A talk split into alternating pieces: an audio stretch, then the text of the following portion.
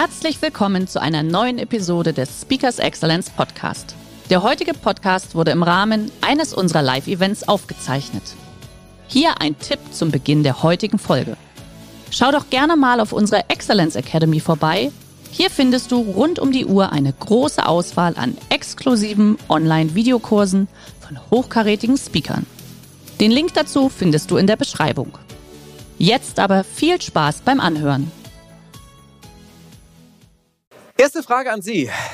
Wer von Ihnen kann sich an sein erstes Mobiltelefon erinnern? Bitte einmal die Hand hoch.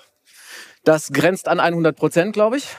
Ne? Wahrscheinlich denken Sie gerade sehr groß, denn je nachdem, wann Sie in die mobile Telefonie eingestiegen sind, das war ja sehr groß am Anfang, große Endgeräte, die wurden dann sukzessive immer kleiner und jetzt so unter dem iPhone 6 landen wir schon wieder bei Toastergrößen. Also es wird schon wieder immer größer. Ich habe Ihnen heute mein erstes mobiles Telefon mitgebracht. Und der Günther Meinker hat ja heute schon davon erzählt. Ich habe es in groß auch dabei. Gucken Sie mal, da ist es schon. Jetzt müsste man eigentlich ein Bild zeigen. Liebe Jury, da ist es, genau. Ne? Also Günter Meinke hat ja auch schon gesagt, man kann ein bisschen bemessen an dieser Wählscheibe, wie alt man ist. Also wenn man das noch wirklich bedient hat. Ne? Also tatsächlich, es ist ja kein mobiles Gerät, aber ich habe das früher so benutzt, denn das hat ja immerhin vier Räder und alles, was vier Räder hat, ist mobil. Das heißt also ein mobiles Telefonie. Wenn ich das früher kapiert hätte, dass das ein Trend werden würde, also damals mit drei, als ich das Geschenk bekommen hätte, ähm, dann wäre es gut gewesen und ich hätte mich an diesem Trend ja schon beteiligen können. Denn man kann eins sagen, diese mobile Telefonie als Branche ist geeignet, um mal zu zeigen, erstens, wie schnell geht der Wandel und was bringt er eigentlich an, ähm, auch an, an Endgeräten äh, uns weiter. Und da sehen Sie mal die Entwicklung. So haben sich die mobilen Endgeräte entwickelt, anhand natürlich dieser wunderbaren ähm, Kinderspielzeugtelefone. Was kann man jetzt anhand dieser Entwicklung sehen? Sie haben eine Entscheidung. Oder wir können auch sagen, wir alle haben eine Entscheidung, nämlich die Entscheidung, ob wir uns äh, für den Wandel entscheiden, dass wir wahrnehmen, es gibt diesen Wandel und dass er eben immer schneller wird. Oder wir können weggucken und sagen, nee, ich möchte diesen Wandel gar nicht haben. Also ich habe das kürzlich gehabt in einem Unternehmen, da wurde über Wandel gesprochen, da ging es um die Digitalisierung der Leistungen, die die anbieten. Und dann war da ein Vertriebler, der hat wirklich so gemacht, hat sich versteckt und hat gesagt, ich will davon nichts hören. Der hatte Angst davor. Was auf einer menschlichen Ebene nachvollziehbar ist, auf der anderen Seite, wir alle sind darauf angewiesen, uns diesem Wandel zu stellen. Das geht ja nicht nur Unternehmen so, sondern tatsächlich jedem Einzelnen von uns. Ne? Denn es gibt eine schwedische Studie, die sagt, 50 Prozent der Jobs, die es heute noch gibt, wird es in 20 Jahren nicht mehr geben. Und das muss man sich auf der Zunge zergehen lassen. Klar, es kommen neue Jobs hinzu durch die Digitalisierung, ist ja klar. Aber viele der Jobs, die es heute noch gibt, mit denen heute Menschen noch ihre Existenz verdienen, wird es dann nicht mehr geben. Und dann ist es sicher gut, wenn man einfach die Antennen aufsperrt und mal zuhört, was Sache ist und einfach beobachtet, was im Markt so abgeht. Und das werden wir heute mal an der einen oder anderen Stelle tun. Es gibt zu dieser mobilen Telefonie einen wunderbaren Satz, der ist gefallen 2008. 2008 war ein Jahr nach 2007. 2007 ist das iPhone auf die Welt gekommen. Also da hat's Premiere gefeiert. Und da hat ein gewisser Olli Kallaswo gesagt, man müsse sich keine Sorgen machen. Das iPhone sei ein Nischenprodukt. Das ist natürlich aus heutiger, heutiger, Sicht ein interessanter Satz. Äh, fatal würde man aus heutiger Sicht sagen. Okay, vielleicht war man damals noch nicht so weit. Fataler an der Sache ist allerdings die Job Description von Olli Kallaswo, denn der war der CEO von Nokia damals. Und wenn Sie in etwa wissen, wie es Nokia heute geht, dann können Sie nachvollziehen, warum das eventuell passiert ist, was Nokia passiert ist. Dabei war Nokia ein, ein Unternehmen immer schon, also historisch, die sehr weit vorne waren. Die haben ja mal angefangen, ich weiß nicht, ob Sie das wissen, mit Gummistiefeln. Nokia hat Gummistiefel hergestellt und dann haben die festgestellt, irgendwann ist so der Bedarf an Gummistiefeln gedeckt und dann lass uns doch mal was anderes machen. Und so sind die irgendwann dann mit offenen Augen in die mobile Telefonie gegangen und dann an einer gewissen Stelle hat es eben nicht funktioniert. Also es wäre ihnen zu wünschen, dass sie dann diesen Erfolg irgendwann wieder anschließen können. Ähm, eins muss man ja mal sagen, es digitalisiert sich wirklich alles. Also Sie können ja mal überlegen, in welcher Weise Ihr, Ihr Produkt, Ihre Dienstleistungen, die Sie haben, digitalisiert wird. Es gibt das äh, Internet der Dinge, also da sprechen die Produkte mittlerweile miteinander, ganz unterschiedlicher Art. Dass ein Kühlschrank heute schon mit einem Supermarkt sprechen kann, das ist Ihnen durchaus bewusst, selbst wenn Sie das noch nicht zu Hause haben.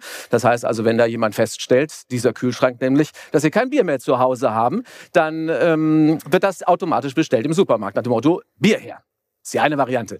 Dann gibt es auch eine Verbindung zwischen zwei anderen äh, Geräten, kann man sagen, nämlich zwischen der Personenwaage und einem Internetanschluss Ihres Arztes. Das heißt also, Ihre Personenwaage kann heute schon mit Ihrem Arzt reden.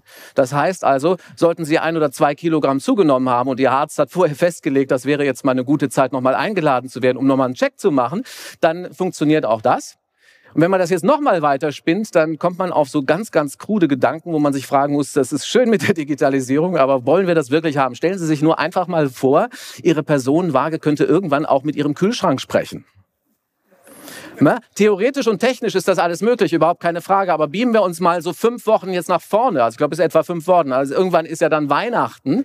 Und äh, so nach dem zweiten Weihnachtstag, wenn wir alle ein bisschen mehr gegessen haben als sonst und auch vielleicht ein paar Kilo äh, mehr auf der Waage haben, und dann gehst du irgendwann an deinen Kühlschrank und willst ihn öffnen und sagst, hm, dann gab es da eine Information. Und auch das kann natürlich passieren. Halten wir einfach mal fest, die Digitalisierung findet überall statt. Und wir werden uns davor ähm, nicht schützen können. Also bestenfalls nehmen wir diesen Wandel an und machen etwas daraus. Ich äh, möchte Sie einladen, Mario hat das eben schon gesagt, zu einer Expedition. Das nenne ich Expedition Innovation. Das ist eine Reise durch die Welt, kann man sagen, durch das Silicon Valley und auch durch Indien und auch durch England. Und wir schauen mal gemeinsam, ähm, wie das eigentlich funktioniert mit der Innovation. Wenn Sie CEOs fragen, also so ein, zum Beispiel so ein Olli Kallaswo und davon gleich 1000 Stück, wenn Sie die fragen, was ist denn das Wichtigste so für die nächsten 15 bis 20 Jahre? Das hat IBM gemacht in der sogenannten CEO, Global CEO Studie. Dann hören Sie, und zwar zu 78 Prozent, das Wort Innovation. Die CEOs sagen das so. Ja, also Innovation ist wahnsinnig wichtig und unter uns, da haben die recht. Ja, ganz, ganz wichtig für unsere Zukunft. Jetzt wissen Sie, dass so ein Unternehmen ja nicht nur aus CEOs besteht, sondern auch aus Menschen, also ich meine Mitarbeitern. Und dann ist die Frage, kommt das eigentlich bei denen an? Da gibt es eine andere sehr interessante Studie von Forrester Research. Die haben mal gefragt, ihr lieben Mitarbeiter, kriegt ihr das eigentlich mit? Empfindet ihr euer Unternehmen als eines, das Innovation vorantreibt? 66 Prozent der Mitarbeiter haben gesagt, nö, ist nicht so. Das heißt, wir haben hier einen Unterschied zwischen, wir würden so wahnsinnig gerne und nee, haben wir gar nichts von gehört. Oder wir spüren es vielleicht auch gar nicht in der Art und Weise, wie im Unternehmen kommuniziert wird. Dass sich oftmals Führungskräfte hinstellen, auch CEOs, und sagen, wir müssen deutlich innovativer werden, das kennen wir alle tatsächlich. Ne? Das haben wir auch vielleicht häufiger schon gehört. Aber die Frage ist, wie kann man es runterbrechen? Und ich habe da so einen Eindruck zwischen diesen beiden Studien, von denen ich gerade gesprochen habe.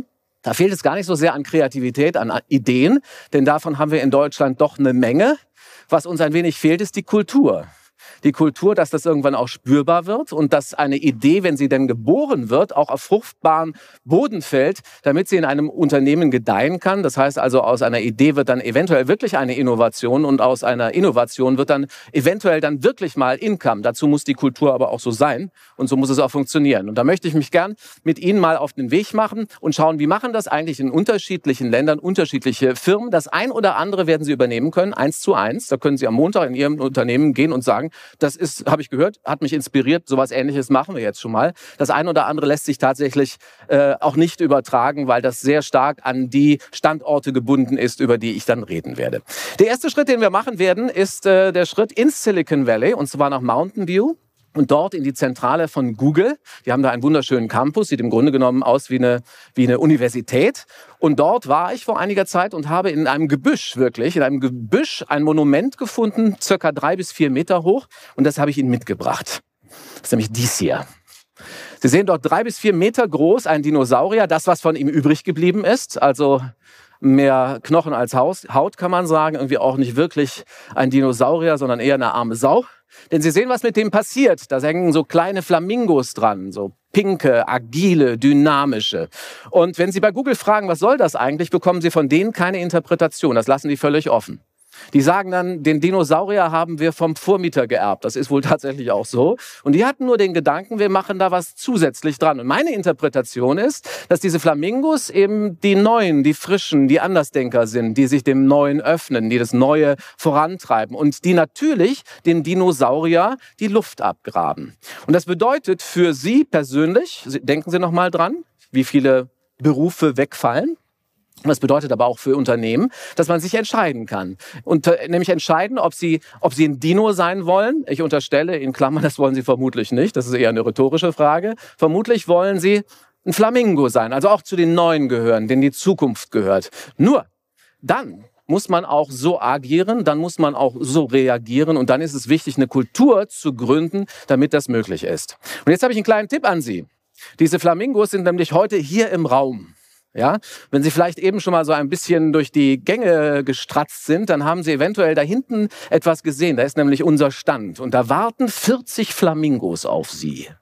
Das heißt also, wenn Sie dem Umstand, dass sie sagen, ja, ich möchte ein Flamingo sein, tatsächlich auch eine Äußerlichkeit geben können, möchten, dann gehen Sie doch einfach gleich, wenn diese Veranstaltung zu Ende ist, es gibt ja keine Kommunikationspause mehr, also nach dem letzten Kollegen, der hier gesprochen hat, dann bewegen Sie sich doch einfach Richtung links. Wir haben allerdings nur 40 Flamingos. Das heißt, Sie müssen ein bisschen schnell sein, um so einen aufblasbaren Flamingo noch zu bekommen. Das ist übrigens auch ein wichtiger Punkt, Schnelligkeit. Manchmal muss man wahnsinnig schnell sein in diesem Business, um Innovationen voranzutreiben. Also wenn Sie Lust haben auf einen Flamingo, geben Sie Gas. Den soll es dann nachher geben. So. Jetzt ist die Frage, Gibt es eigentlich so mal so ein Beispiel für so eine echte Dino-Branche? Und ich habe eine gefunden. Also so eine Branche, wo die Dinosaurier eigentlich permanent noch lebendig sind, aber so richtig gut geht's denen nicht mehr. Und die ich ausgesucht habe, das ist die Taxibranche. Ich weiß nicht, wie es Ihnen geht, wie Sie Taxis erleben. Ich erlebe die nicht als Flamingos, ich erlebe die als Dinos. Und ich gebe Ihnen nur zwei Beispiele. Das eine ist das Gefühl, was ich habe, wenn ich da hinten sitze. Ich spreche sicher nicht für jeden Taxifahrer, aber es ist so ein, so ein Gros an Erfahrung, die ich mache, wenn ich in, in der Republik in den Taxen unterwegs bin. Ich frage mich manchmal, bin ich Fracht, wenn ich da hinten sitze? Oder nimmt der wahr, dass ich ein Mensch bin? Der vielleicht nicht von links nach rechts geschleudert werden soll. Erste Nummer. Zweite Geschichte. Ich war kürzlich auf dem Kölner Wissensforum. Das ist das Pendant dieser Veranstaltung in Köln gewesen. Und meine Assistentin Annika ist auch mit dem Taxi gefahren und wollte dann bezahlen. Und zwar mit so einer sehr, sehr, muss man zugeben, neumodischen Bezahlmethode, die die wenigsten Leute kennen. Es handelt sich dabei um eine Plastikkarte mit den Kürzeln EC drauf. Ja, das heißt, sie hat gesagt am Ende der Fahrt, ich würde gerne mit EC-Karte bezahlen. Und dieser Kölner Taxifahrer sagte dann wortwörtlich, Mädchen, das hättest du vorher anmelden müssen. Ja, das heißt, das kannte der in der Form noch nicht. Ich habe schon gedacht, eigentlich hätte man ihn dann fragen müssen, ob er denn eine Telex-Nummer äh, hat. Dann hätten wir das auch vorher mal wirklich anmelden können. Was ich damit sagen möchte, wo leben wir denn? In jedem Geschäft können wir mit EC bezahlen, nur in vielen Taxen immer noch nicht. Und das ist mal nur so ein kleines Beispiel. Kleines Beispiel dafür unter der Fragestellung, wie weit wird das eigentlich gehen für die in den nächsten 10, 20 Jahren? Was kann man als Taxiunternehmen für einen Unterschied machen? Dann machen wir mal so einen kleinen Rutsch in unserer Expedition, nämlich nach Großbritannien, nach England, nach London. Da gibt es ja auch Taxen, das wissen Sie. Und das Problem in London ist, die sehen auch noch alle gleich aus. Während wir hier in Berlin unterschiedliche Autotypen zumindest haben, mal ein Audi, mal ein BMW, mal ein Mercedes, zum Teil auch unterschiedlich farbig, haben die Londoner die gleichen Taxen. Das ist ganz schön für die Wiedererkennbarkeit. Auf der anderen Seite ist es furchtbar langweilig. Ne? Sehen alle gleich aus. Was machst du bitte als Londoner Taxiunternehmer, wenn du was anders machen möchtest, um dich zu unterscheiden, um mal wirklich innovativ sein zu können? Willst du rechts fahren oder was? Das ist vielleicht eine hübsche Idee. Das ist, mag kreativ sein, aber es könnte auch die letzte Idee sein. Ich war in London unterwegs und zwar in einem wunderbaren Stadtteil. Der ist sehr bunt, sehr schillernd. Der heißt Notting Hill und da gibt's die Portobello Road. Und am Ende der Portobello Road gibt's so eine Eisenbahnüberführung. Und da ist ein Taxistand und da sehen Sie diese Taxen, ne? so wie so eine Perlenkette in Schwarz. Schwarzes Taxi, schwarzes Taxi, schwarzes Taxi, bis hierhin sehr langweilig, schwarzes Taxi und dann plötzlich macht es das hier. Ne? Das ist dann das, was man sieht. Und das macht ja schon mal einen Unterschied. Also ein pinkes Taxi, wunderschön. Und äh, ganz interessant, dass das Flamingo-Farben ist. Da haben wir nichts dran gedreht. Das war tatsächlich so. Das sind die Karma-Caps. Und wenn Sie sich das mal genau anschauen, Ne, das sieht ein bisschen lustig aus, das hat einen Blumenschmuck, das hat es vorne, das hat es allerdings auch hinten. Und wenn Sie dann mal näher reinschauen, dann sehen Sie das hier. Und das ist natürlich ganz spannend. Also die Frage, ist es eigentlich eine lustige Geschichte? Ja, das ist lustig. Warum denn nicht? Das ist mal eine spannende Erfahrung. Das sind die Karma Caps. Der Typ, der sich das ausgedacht hat, ist Toby Moss. Das ist so ein Lifestyle-Guru. Der hat das mitgebracht aus Pakistan. Man könnte sagen, geklaut. Aber man sagt in diesem Bereich, glaube ich, eher adaptiert. Ja, hat das also mitgebracht. Wir sind damit gefahren und es war eine großartige Erfahrung, obwohl wir ein bisschen Angst hatten. Denn der Claim, der Slogan der Karma Caps ist, der Weg ist das Ziel. Und da habe ich schon gedacht, ich will zum Buckingham Palace nicht, dass der über Manchester fährt, nur weil es so lustig ist. Ja, aber es ist mal eine Erfahrung. Jetzt frage ich Sie: Hat so ein Toby Moss mit seinen Karma Caps eine Chance gegen so ein Phänomen wie Uber? Davon haben Sie wahrscheinlich gehört. Das gibt's ja hier in Berlin auch. Äh, in Hamburg gibt es das gerade nicht mehr, die haben sich nämlich zurückgezogen. Uber ist ja nichts anderes als eine App. Mit dieser App können Sie als Privatperson, als einzelne Person eine andere Privatperson holen, der kommt mit seinem privaten Auto und fährt einen nach A, von A nach B. An sich eine klasse Geschichte, schön gedacht, kommt aus den Vereinigten Staaten. Ich selber bin mit Uber ein paar Mal gefahren in San Francisco in New York und kann Ihnen sagen, eine tolle Erfahrung. Unheimlich nette Fahrer, super saubere Autos, die fahren echt total vorsichtig und man kann nicht mit EC-Karte bezahlen. Okay, ist aber auch Amerika. Ne? Ich bin davon überzeugt, dass man hier in Deutschland, ich weiß es nicht, wahrscheinlich mit EC-Karte bezahlen kann. Und die Quittung kriegen Sie nicht live ausgestellt. Ihr drückt auf den Knopf, dann haben Sie es in Ihrem E-Mail-Account. Das ist gut. Da fühlt man sich richtig gut in dem Ding. So, wie reagiert jetzt auf diesen Flamingo der Dino-Taxibranche? Mit Gewalt. In Paris gab es gewaltsame Ausschreitungen. In London haben die Taxifahrer die City lahmgelegt. Das ist ein wirtschaftlicher Schaden für die gesamte englische Wirtschaft. Und in Frankfurt wurde das Landgericht angerufen nach dem Motto, wir, die Taxifahrer, sagen, die müssen sich an Gesetze halten, genauso wie wir, und wir wollen die verhindern. Das mit den Gesetzen ist ja richtig. Ich finde auch, die sollten sich an Gesetze halten. Das ist ja richtig. Wir haben ja deutsche Gesetze. So. Aber einige dieser Taxigesetze, nur mal als Information, stammen aus der Kaiserzeit. Die sind nicht mehr zeitgemäß.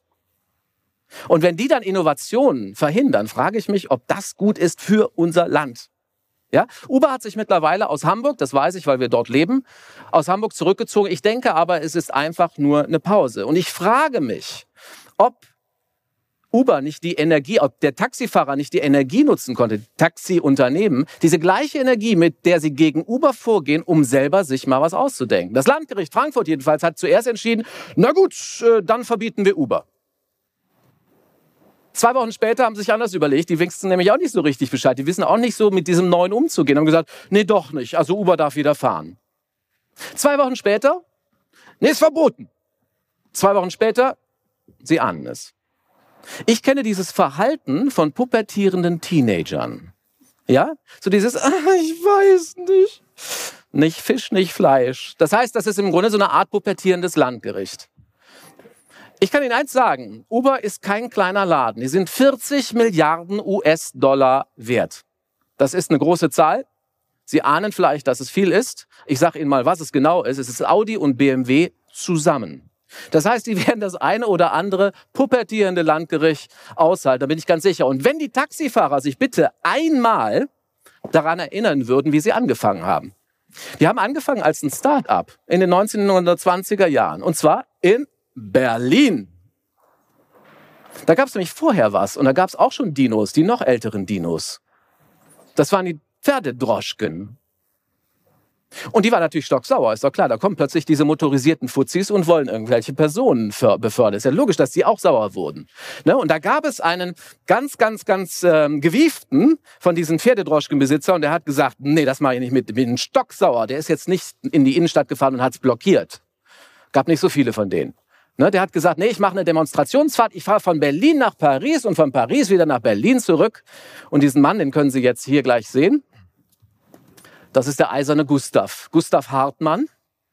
Das war einer von den Dinos damals schon, als die motorisierten Taxifahrer kamen.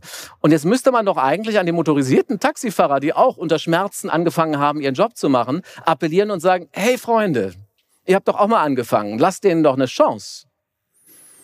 Das war als kleines Bonmot aus genau dieser Branche. Also die Frage ist, was braucht man eigentlich, um kreativ zu werden und was steht dem Neuen entgegen? Und das möchte ich Ihnen mal gerne zeigen. Wir müssen dann und wann mal das hier zeigen. Das Wort Innovation. Innovation, da steckt die Ablehnung schon drin, nämlich genau dort. Ne? Da steckt das No schon drin. Das ist mal das Erste. Die andere Frage, was ist es noch, was dem Neuen entgegensteht? Und da habe ich Ihnen was mitgebracht. Das ist nämlich genau dies hier. Das ist ein Haus, also es ist ein Bungalow. Dieses Bungalow steht im Silicon Valley. Es ist das Elternhaus von Steve Jobs. In der Garage dort links hat Steve Jobs mit Freunden Apple gegründet. Sowas wäre in Deutschland nicht möglich. Und zwar durch Überregulierung. So ähnlich wie bei den Taxifahrern. Wir sind überreguliert durch Gesetze, die aus der Kaiserzeit sind. Wir sind überreguliert. Sie dürfen in Deutschland kein Büro in einer Garage öffnen. Und zwar deswegen, weil sich hier zwei Grundsätze widersprechen. Es gibt eine Berufsgenossenschaft, die sagt, in einem Arbeitsgebäude muss ein Fenster sein. Es gibt aber eine Bauverordnung, die sagt, eine Garage darf auf keinen Fall ein Fenster haben. Wir drehen uns im Kreis. Jetzt frage ich Sie, möchten Sie unheimlich gerne in einer Garage gründen? Wahrscheinlich nicht. Ist ja so gemütlich auch nicht. Kann man sich zwar kuschelig machen, aber auf der anderen Seite kann es doch sein, dass es junge Leute gibt, die eine super Idee haben, die aber einfach nicht die Kohle haben, sich äh, ein Büro zu leisten und die gehen dann in eine Garage rein. Sowas müsste doch einfach mal nur möglich sein. Wir hängen äh, überreguliert hinten durch. Das ist total irre. Das geht ja so weit, dass das schnelle Internet mit, auch in, in Deutschland wenig verbreitet ist, gemessen an Tschechien. Wir sind mittlerweile hinter Tschechien. Dieses Kürzel DE hinter unseren Webseiten wird im Ausland schon verstanden als digitales Entwicklungsland. Ne, Sie haben hier ein Problem in Berlin mit dem Flughafen. Ja, ja, gut. Das gleiche Problem haben wir in Hamburg mit unserer Philharmonie. Ich sage Ihnen was, die werden irgendwann eröffnet. Das kostet sehr viel Geld. Ja gut, okay. Mir macht sehr viel mehr Sorgen, dass wir durch Regulierung, das ist bei dem schnellen Internet genauso, dass wir durch Regulierung und Überregulierung uns ins Aus befördern. Das macht mir deutlich mehr ähm, Probleme und Angst. Wenn etwas nicht reguliert ist in Deutschland, früher war es reguliert, dann ist es die deutsche Möhre. Und das ist jetzt eine gute Nachricht. Ja, die deutsche Möhre ist nicht reguliert. Die war mal reguliert, heute nicht mehr. Können Sie sich äh, vielleicht kurz vorstellen, äh, dass Sie eine Möhre sind? Kriegen Sie das hin? Stellen Sie sich einfach vor, ich bin eine Möhre, kriegen Sie hin. Ne? Und Sie ruhen noch in der Erde, also Sie entwickeln sich da vor sich hin und Sie werden irgendwann gezogen. Ja, irgendwann kommt so ein Bauer und zieht Sie da raus. So. Und sie freuen sich des Lebens und denken, Mensch, was mache ich denn beruflich? Ich bin jetzt Möhre, wo möchte ich gerne arbeiten? Und dann sagen die meisten Möhren in der Gastronomie oder im Supermarkt, weil da ist ein großes Vorkommen von Möhren. Da wollen sie eben auch hin, da wollen sie gerne arbeiten. So. Und dann sind sie eben endlich auf der Welt und haben diesen Berufswunsch. Und das Erste, und jetzt müssen wir gleich mal wieder umschalten, liebe Technik, das Erste, was sie sehen, ist das hier. Das ist der Blick in ihren Badezimmerspiegel. So sehen sie aus. Früher hätten sie nicht im Supermarkt arbeiten können und nicht in der Gastronomie, denn das war so nicht zugelassen. Eine Möhre musste eine gewisse Form haben, eine gewisse Farbe, eine gewisse Knackigkeit und einen gewissen Geschmack. Das hat alles dies nicht. Und sie hätten nicht im Supermarkt und in der Gastronomie arbeiten können. Sie hätten vielleicht Yogalehrerin werden können, aber das war's dann auch. Ja? Heute, Gott sei Dank, ist das anders. Heute können Sie auch damit wirklich in der Gastronomie was werden als Möhre. Tatsächlich. Und jetzt mal ernst, da bin ich sehr froh drüber, denn 50 Prozent unserer landwirtschaftlichen Ernte ist weggeschmissen worden früher. Das ist ein bisschen besser geworden, Gott sei Dank. Und angesichts des Hungers in der Welt finde ich das eine gelungene äh, Alternative. Zweit noch eine weitere Möglichkeit, warum das Neue so viele Probleme hat, ist dieser Herr hier. Den möchte ich Ihnen gerne vorstellen. Ich habe ihn ein bisschen unkenntlich gemacht, aber verrate Ihnen trotzdem den Namen. Das ist Herr Hasselbach. Herr Hasselbach ist äh, mein erster Kunstlehrer gewesen. Und ich möchte mal gerne auf das Thema Bildung zu sprechen kommen, denn Bildung macht was bei kreativen und innovativen Menschen. Da lernen wir es nämlich. Mein Kunstlehrer, also mein erster Kunstlehrer damals im Gymnasium, der wollte uns zeigen, wie man innovativ wird. Die Aufgabe damals in den 70er Jahren lautete, malt doch mal eure elterliche Wohnung und zwar als Grundriss. Und das habe ich wahrheitsgemäß getan. Wir sind damals in einen Neubau gezogen und es kam auf die Idee, dass eine Küche nicht mehr abgeschlossen sein muss, sondern dass sie vom Essraum getrennt sein könnte durch eine Bar, so eine Theke. Und das habe ich wahrheitsgemäß gemalt. Ne? Und das habe ich dem Herrn Hasselbach gegeben. Und dann hat der Hasselbach mir eine Note gegeben, nämlich eine 5. Und dann habe ich gesagt, aber lieber Herr Hasselbach, was das? Genau so ist es. Und dann hat er gesagt, das könne nicht sein dann habe ich gesagt, wieso könnte das nicht sein? Er sagt, ja, das geht doch gar nicht, denn eine Küche muss doch abgeschlossen sein. Ich sage, ja, aber bei uns zu Hause ist es nicht so. Sagt er, aber das riecht doch in den Wohnraum hinein. Ich sage, ja, wir haben da so eine ganz abgedrehte Geschichte, das heißt Dunstabzugshaube. Sagt er, ja, aber nee, hat er sich nicht drauf eingelassen, es blieb bei der 5. Ich ging nach Hause, habe das meinem Vater gezeigt, er ist wutentbrannt dorthin gegangen zu Herrn Hasselbach, hat mit ihm gesprochen und daraufhin habe ich dann eine 3 bekommen, immerhin. Aber Herr Hasselbach hat meinem Vater noch was hinterhergeschrien. Das ist bei uns so in der Familienlegende verankert, dieser letzte Satz. Er hat gesagt, aber alle Architekten, die sich sowas ausdenken, sind Verbrecher. Kurze Frage, ist heute ein Verbrecher hier im Raum? Manchmal muss man damit leben, wenn man neue Ideen hat, dass man als Verbrecher bezeichnet wird. Der Herr Hasselbach, Mensch. Ne? Also, Heißt was? Wir werden vorbereitet von Menschen. Ich will jetzt nicht über alle Lehrer das Kreuz brechen, überhaupt nicht. Aber das Bildungssystem gibt's nicht wirklich oft her. Meine Tochter äh, Lilly, die ist äh, im Moment in Kanada und das finde ich sehr gut. Die haben nämlich einen Lehrplan, wenn man den liest. Diese Highschool, da denkt man, hey, das ist Zukunft. Und lese ich den in Hamburg vom Gymnasium, denke ich, hey, das ist frühe Industrialisierung. Na, wir haben versucht, eine Nischensprache in diesem Hamburger Gymnasium unterzubringen. Die sind sehr französisch-englisch geprägt. Eine Nischensprache äh, unterzubringen, die sehr wenige Menschen nur auf der Welt sprechen, nämlich Spanisch. Okay?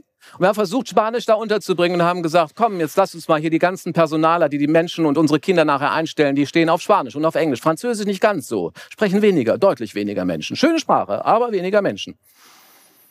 Wir haben uns nicht durchsetzen können, weil es eine Balance von sechs Französischlehrerinnen gab, die gesagt haben, ne, wollen nicht. Auf keinen Fall.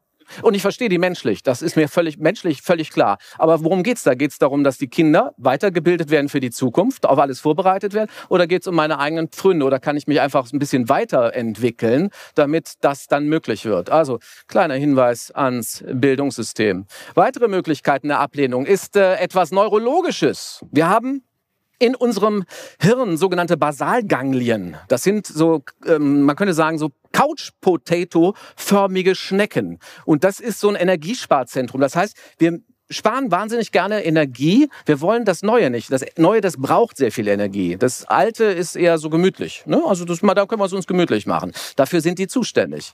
Was dann dazu führt, dass wir etwas bekommen, was die Psychologen eine funktionale Fixierung nennen. Also wir sind alle funktional fixiert. So. Nützt uns aber nichts, weil der Wandel ist ja ohnehin da. Also wir müssen darüber hinweg. Und da gucken wir gleich mal, wie sowas funktioniert.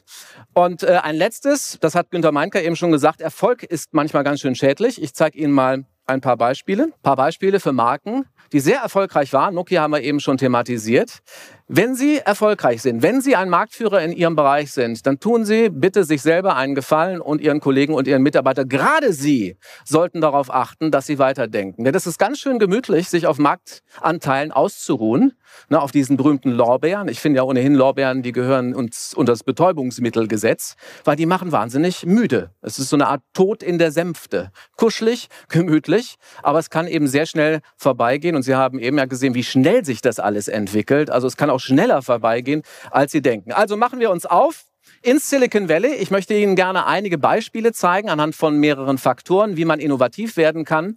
Und äh, die sind die Menschen, die es wissen. Das sind die sogenannten Innovation Evangelists. Das sind äh, die, die in den Unternehmen sich um Innovationen kümmern. Mit denen habe ich mich unterhalten und habe gefragt, was von euch, was können wir übernehmen? Was glaubt ihr, kann auch deutsche Unternehmen, Mittelständler, Konzerne, kleine Unternehmen ähm, glücklich und zufrieden und vor allen Dingen langfristig erfolgreich machen? Der erste Faktor ganz klar ist Kreativität. Und da hätte ich gerne von von Ihnen jetzt mal ähm, ein Votum. Wer von Ihnen, ich komme ein bisschen näher, damit ich Sie wirklich sehen kann, wer von Ihnen sagt, ja, ich bin kreativ? Bitte mal die Hand hoch. Ja, der eine oder andere erinnert sich gerade, was Kreativität ist und zeigt dann auch auf. Sehr gut, ein paar sind es. Ich würde mal sagen, so 10, 10 Prozent. Ich stelle die Frage mal ein bisschen anders. Wer von Ihnen hat als Kind, wir haben eben über Kinder gesprochen, wer von Ihnen hat als Kind gebastelt, gemalt, gesungen und von mir aus auch getanzt? Bitte die Hand hoch. Wer sich jetzt nicht meldet, mit dem mache ich jetzt auch sofort ein Einzelinterview und frage, was Sie getan haben. Das ist 100 Prozent. Vielen Dank. Das freut mich sehr. Das heißt, wir sind alle Kreative. Und das ist tatsächlich auch so, denn wir sind alle darauf programmiert. Unser Hirn ist darauf programmiert, Lösungen zu finden und das ist äh, gut so. Ja? Unser Hirn ist nicht darauf programmiert, im, im Übrigen, den Schimmelreiter auswendig zu lernen. Das ist zwar in der Schule mal gemacht worden, aber das ist gar nicht so richtig die Aufgabe des Hirns. Das Hirn soll Lösungen finden und das ist ein kreativer Akt. Okay, ich möchte kurz nochmal einen Test machen und zwar in der Frage, ob Sie vorbereitet sind auf das, was jetzt kommt, ob Sie auf kreative Arbeit, denn wir wollen ja kollaborieren, Sie haben ja auch was zu schreiben, Sie kriegen gleich auch noch eine Aufgabe, ähm, ob Sie darauf vorbereitet sind, also ob Sie so eine Basis dafür haben, für das kreative und innovative Arbeiten. Ich werde etwas singen, ansingen und Sie werden einfach, da bin ich ganz sicher, einfach das dranhängen, wovon Sie meinen, dass das richtig ist, okay? Sind Sie fertig? Lassen Sie mich nicht im Stich. Ich war gestern in München, da hat das super geklappt. Also dies ist Hauptstadt. Dies ist Hauptstadt und das sollte funktionieren. Also, we will, we will. Sehr schön. Besser als München. Da waren, nee, wirklich, da waren nur so zwei, drei. Da habe ich gedacht, das waren so kleine Piccolo-Flöten, aber das war jetzt gut. Das war Hauptstadt. Okay, das war mehr so der Bereich der zeitgenössischen Musik. Wir gehen mal in die Klassik, nur um so einen Gegenvergleich zu machen. Achtung. Da, da, da, da, da. Schön. Sie können's. Gute Nachricht, Sie können kreativ werden, denn Sie sind in der Lage zu verknüpfen. Ich habe was vorgegeben und Sie haben mal ganz tief in Ihre musikalischen Schatzkästchen geguckt und haben gesagt, ah, ich habe hier was, das passt. Und Sie haben es verschraubt. Sie haben verknüpft. Und wenn man etwas verknüpft, kann man oder ist man kreativ. Man verknüpft bestenfalls Dinge, die nichts miteinander zu tun haben. Und dadurch entsteht etwas Neues. Und das ist eventuell dann schon eine Innovation. Ich zeige Ihnen ein Beispiel dazu. Und zwar ist Steve Jobs in den frühen 90er Jahren, 1990er Jahren mit seinem Designchef Jonathan Ivey ähm, gefahren. Und zwar zweieinhalb Autostunden von Cupertino in den Norden in eine Stadt, die heißt Fairfield. Und in Fairfield ähm, gibt es eine Fabrik und diese Fabrik hat eigentlich nichts zu tun mit der IT, mit Computern, also mit dem Thema, was Steve Jobs und Jonathan Ivey damals ähm, betraf. Aber sie sind in diese Firma gegangen, um mal zu schauen, vielleicht gibt's ja da für uns etwas Neues. Und die stellen genau das hier her. Das ist die Fabrik von Jelly Bellies. Die stellen bunte Bonbons her. Die kennt man auch aus Deutschland, gibt's in fast allen Supermärkten. Da sind die hingefahren. Und da würde man jetzt sagen, das ist ja eine durchgedrehte Idee. Wieso fährt der Ivy und der Jobs dorthin, weil die wissen, dass es gut ist, wenn man sich woanders Input nimmt und dann verknüpft. Denn wir haben das ja gerade ausprobiert, wenn man verknüpft und zwar ungewöhnlich, dann entsteht dadurch etwas Kreatives. Ich möchte Ihnen zeigen, was daraus geworden ist für Apple, nämlich ein Welterfolg. Durch eine Verknüpfung dieser bunten Farben von Jelly Bellies mit der Idee des Computers, damals 90er, da war Apple wirklich noch reinrassig, ein Computerhersteller, ist der iMac entstanden, ein Welterfolg für Apple. Ja, inspiriert und verknüpft aus einem kleinen Besuch bei dieser Süßwarenfabrik. Nehmen wir mal einen anderen Test. Man kann natürlich auch in kleineren ähm, Dingen mal was verknüpfen. Ähm, nehmen wir mal an, Sie sind ein Anwalt. Ja, Sie sind ein Anwalt hier in Berlin und Sie befassen sich mit Strafrecht. Ja, Strafrechtler, das sind die Leute, die hauen ihr Klientel raus und dann haben die bestenfalls nichts mehr mit der Polizei zu tun. Ja, das sind Strafrechtler. Und sie hätten die Idee, ich möchte mal eine ganz, ganz ungewöhnliche Form eines ähm, Firmenfahrzeuges haben. Ja? Also sie verknüpfen ihre eigene Branche und ihre Fachschaft mit der Idee des Firmenwagens. Und dann kommt das dabei raus. Da steht eben nicht mehr Polizei, sondern Kanzlei. Und jetzt lassen wir das Bild mal einen Moment stehen. Jetzt hat jemand etwas noch anders gemacht. Er hat nochmal neu verknüpft. Das war nämlich ein, ein Kollege von ihm, der auch Anwalt ist. Allerdings war der nicht fürs Strafrecht zuständig, sondern fürs Erbrecht. Auch schön, nicht? Okay, und das lassen wir jetzt bitte auch nochmal stehen, liebe äh, ähm, Regie. Jetzt stellt sich Folgendes vor. Das arme Beerdigungs... Heißt das Beerdigungswesen? Und wo wohnt das? Friedhof wahrscheinlich.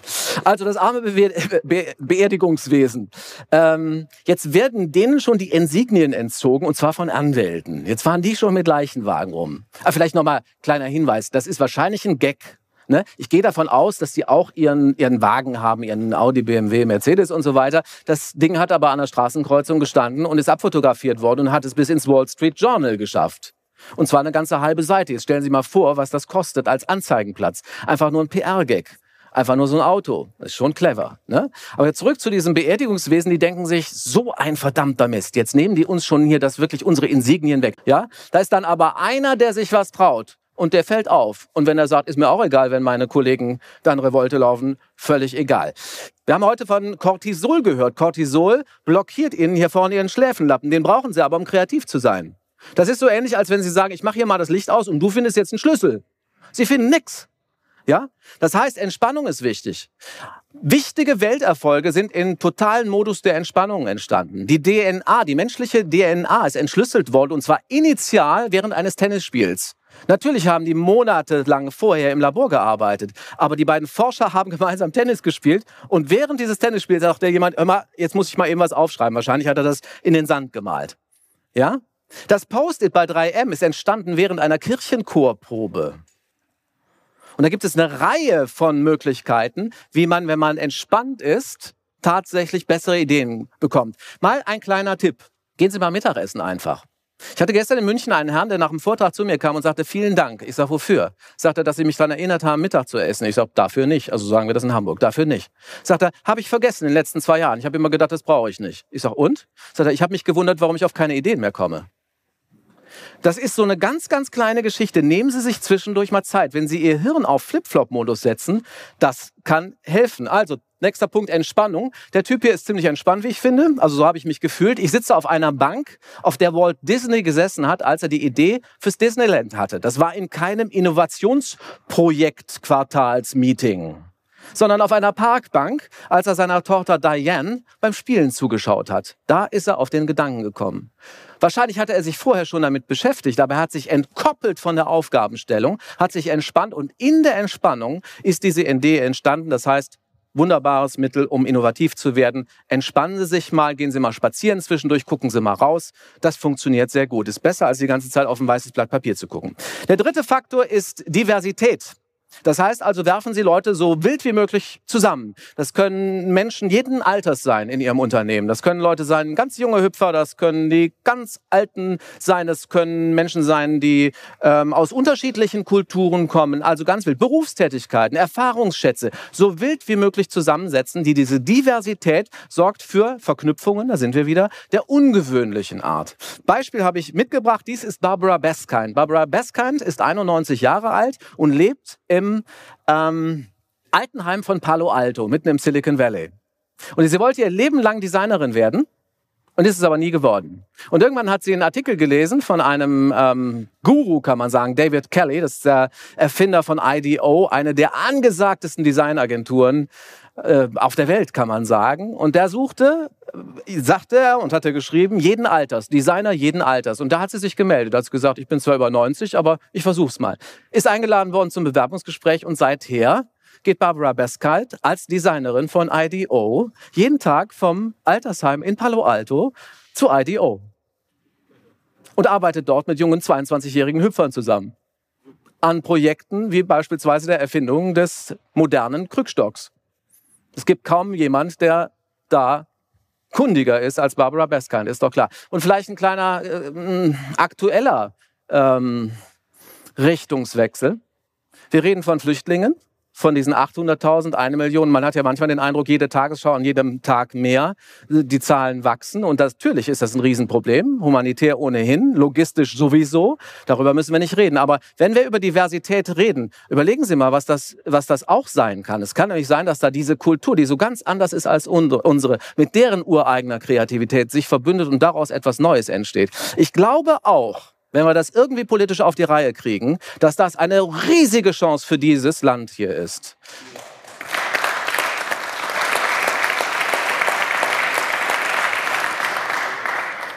Und übrigens, es gibt eine ganz wunderbare syrisch-deutsche Verknüpfung. Ich weiß nicht, ob Sie das wissen. Die leibliche Mutter von Steve Jobs ist deutschstämmig. Die hieß Schieble, die Familie. Und der Vater ist ein Syrer. Also es, es gibt eine deutsch-syrische Verbindung, wenn man genau hinschaut, die auch schon mal unglaublich gut funktioniert hat.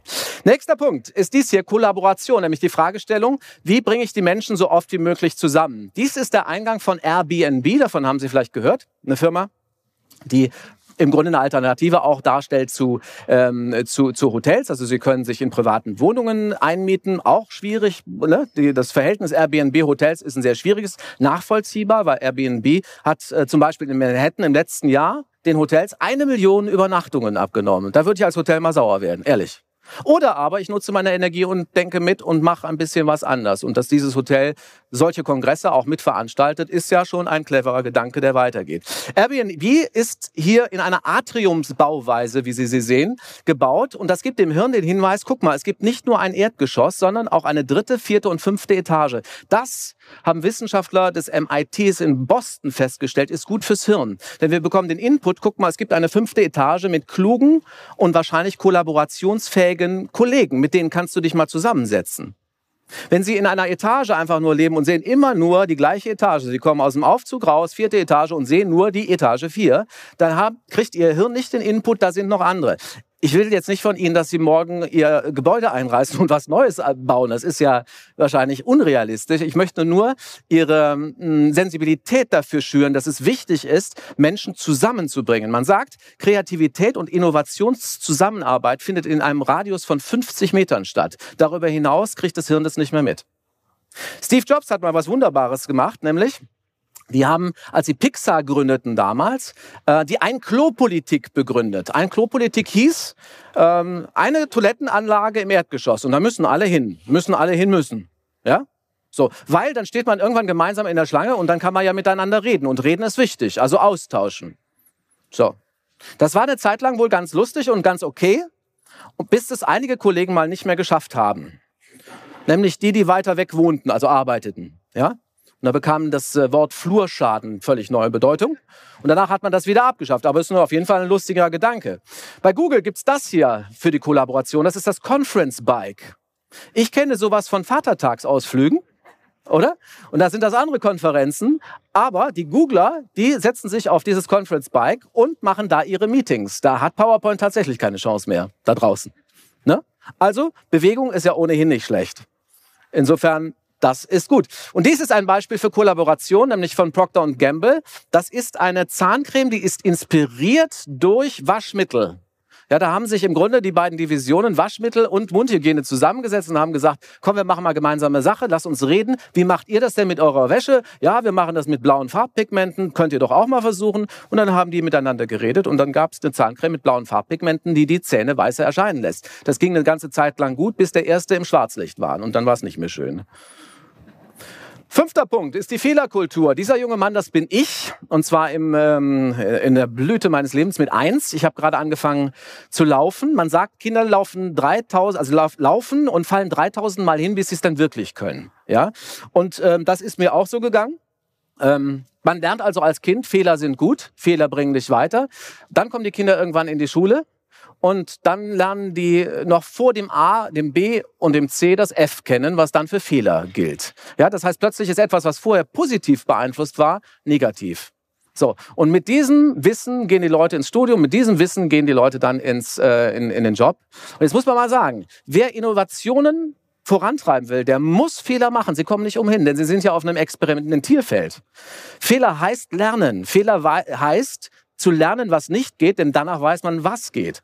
Und es gibt ein paar ganz äh, spannende Unternehmen, die haben da Ideen zu gehabt. Sie kennen wahrscheinlich die Firma Tata. Das ist ein indischer äh, Konzern, Mischkonzern. Da gibt es einen Vorstandsvorsitzenden, der hat einen lustigen Namen, der heißt nämlich Ratan mit Vornamen, also heißt das dann zusammen Ratan Tata.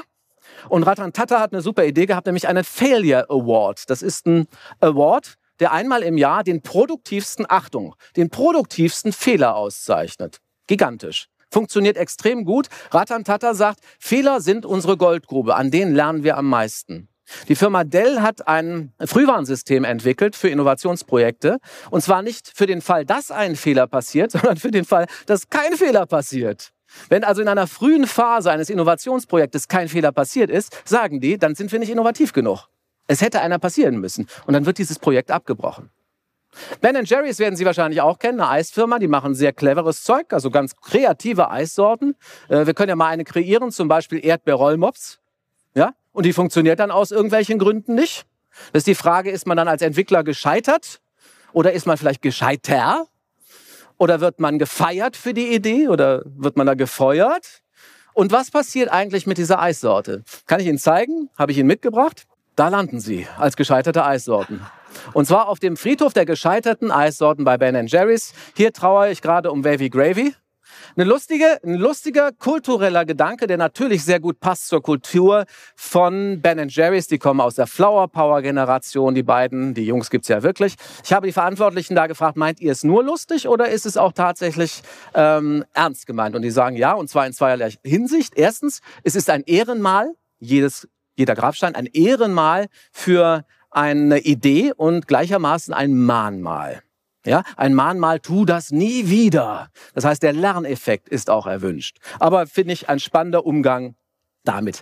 Ein letztes, ein letzter Faktor ist die Freiheit. Wie möchten Sie oder wie können Sie von Menschen freie Ideen erwarten, wenn die Freiheit gar nicht da ist? Wenn die Menschen nicht freigelassen werden? Ja? Beispiel Richard Branson, Virgin, hat einen Urlaub abgeschafft. Da würde man jetzt sagen, das klingt nicht nach Freiheit. Doch, ist es schon. Denn Sie können selber entscheiden, wie viel Urlaub Sie nehmen und wann Sie ihn nehmen. Und Sie dürfen auf jeden Fall fahren. Denn die sagen, unser System, unsere Organisation fängt das ab. Da hört man dann die Bedenkenträger sofort schreien, die sagen, ja, das wird doch ausgenutzt. Es ist genau das Gegenteil eingetreten. Es wird nicht ausgenutzt. Es wird weniger Urlaub genommen. Wo wahrscheinlich man jetzt auch als Mediziner wieder sagen würde, das ist nicht gut, würde ich mich auch anschließen. Aber was das heißt, ist, da werden Menschen in die Eigenverantwortlichkeit gebracht und das ist ganz gut. Dann können die kreativer arbeiten, innovativer arbeiten. Das ist eine Form von Freiheit, die man hier auch wiederfindet. Das ist die Adobe Kickbox. Da ist ganz viel Schönes drin. Da ist zum Beispiel eine Tafel Schokolade drin. Adobe hat es da reingemacht. Bekommt jeder, der innovativ ist bei Adobe und innovativ sein soll. Tafel Schokolade, weil beim kreativen Denken wird viel Zucker verbraucht, dafür ist so eine Tafel Schokolade gut. Zweitens ein Starbucks-Gutschein, denn es kann schon mal länger werden. Und drittens, und jetzt wird's interessant, eine Prepaid-Kreditkarte. Aufgeladen mit 1000 US-Dollar. Und jetzt kommt der Gag an der Sache. Die sagen, wir wollen für diese 1000 Dollar keine Belege haben. Wir möchten nicht wissen, was du damit gemacht hast. Setzt du es ein für das, was du für richtig hältst. Motto, du bist der CEO deiner eigenen Idee. Mark Randell ist der Chefinnovator bei Adobe, mit dem habe ich mich unterhalten, und hat gesagt, das ist so wahnsinnig erfolgreich, das darf man eigentlich keinem sagen. Und sie haben es trotzdem getan. Sie können die Idee der Kickbox mit der kompletten Anleitung runterladen auf adobe.com. Diese Kickbox ist mittlerweile Open Source, kann von jedem Unternehmen genutzt werden, weil die gesagt haben, wir möchten gerne anderen helfen, innovativ zu sein. Wenn Sie eine andere Box möchten, das ist eine, die heißt Out of the Box Box. Das ist eine, die habe ich mir ausgedacht. Da stecken 52 Ideen für Ideenfinder drin, also für Sie, wenn Sie Lust haben. Wenn Sie also im nächsten Jahr jede Woche eine, einen Hinweis bekommen, wie man innovativ werden kann, wie man kreativ werden kann, dann geben Sie mir einfach ähm, später eine Karte oder geben Sie eine vorne am Stand ab. Übrigens, das gleiche gilt nochmal für den Flamingo auch. Ne? Also schreiben Sie dann vielleicht auf die Karte einfach B drauf für Box, dann weiß ich, dass Sie gerne die Box haben. Wenn Sie keine Lust mehr drauf haben, weil Sie sagen, nö, das interessiert mich gar nicht, war eine Fehleinschätzung, dann bestellen Sie es mit einem Klick einfach wieder ab. Total einfach. So, und dann ein letztes. Dies ist Stanford. Das ist etwas, was sich nicht kopieren lässt. Das können wir nicht kopieren nach Deutschland, auch nicht nach Berlin, weil Stanford hat einen 20-fach größeren Etat als die Universität Hamburg und der geht es auch schon nicht so schlecht. Ja, das werden wir nicht kopieren können. Aber wir können etwas kopieren aus der Haltung. Es ist nämlich ein Ort der Freiheit und das werden Sie erkennen können in diesem Logo. Wenn man nämlich da genau hinschaut, findet man links und rechts von der Tanne einen Satz, der da steht in Deutsch. Die Luft der Freiheit weht steht dort. Und das ist nicht von mir irgendwie im Photoshop manipuliert, sondern das ist das Original-Logo. Seit 100, über 140 Jahren steht dieser Satz dieser deutsche Satz im Siegel von Stanford, von der Keimzelle der Innovation, kann man sagen. Und wenn man sich dafür interessiert, warum das so ist, und das habe ich sehr brennend getan, und ich habe die Leute gefragt, warum ist das so, erfährt man, dass die Gründerväter von Stanford beseelt waren vom deutschen Humanismus, von deutschen Universitäten, und die haben ganz viel mitgenommen. Einige haben sogar in Deutschland studiert, haben ganz viel mitgenommen und haben damit Stanford gegründet. Das heißt, Stanford und damit das Silicon Valley ist in einem hohen Maße beeinflusst von der deutschen Kultur und vom deutschen Humanismus. Leider heute nicht mehr ganz so, aber ich glaube, das war gut, dass Sie heute hier sind und dass Sie noch weiter hier bleiben und dass wir miteinander gesprochen haben. Denn ich kann mir vorstellen, dass wenn man Kulturunterschiede macht, wenn man kreativ denkt, wenn man sich das ein oder andere nimmt als Inspiration oder auch als Technik, um innovativ und kreativ zu werden, dann werden wir das in jedem Fall auch schaffen, dass irgendwann auch das Silicon Valley wieder auf uns schaut und äh, sagt, okay, die haben es voll drauf. Also was kann ich Ihnen wünschen? Ich wünsche Ihnen, dass Sie Ihre Basalganglien, Sie wissen schon, diese Couch da oben, zu kleinen Kathedralen machen. Und zwar zu Kathedralen Ihrer Idee ähm, und Ihrer Kreativität. Dass Sie Ihren inneren Flamingo aufplustern. Wenn Sie noch einen äußerlichen haben wollen, dann gehen Sie gleich ganz schnell da vorne hin. Und denken Sie einfach dran, die Luft der Freiheit weht. Ist einfach so. Und zwar nicht nur im Silicon Valley, sondern vor allen Dingen auch hier in dieser Hauptstadt. Ich danke Ihnen sehr. Der heutige Vortrag hat dir gefallen? Dann schau dich doch gerne auf unserem Kanal um oder sei live bei einem Forum dabei. Weitere Informationen findest du in der Beschreibung. Bis zum nächsten Mal.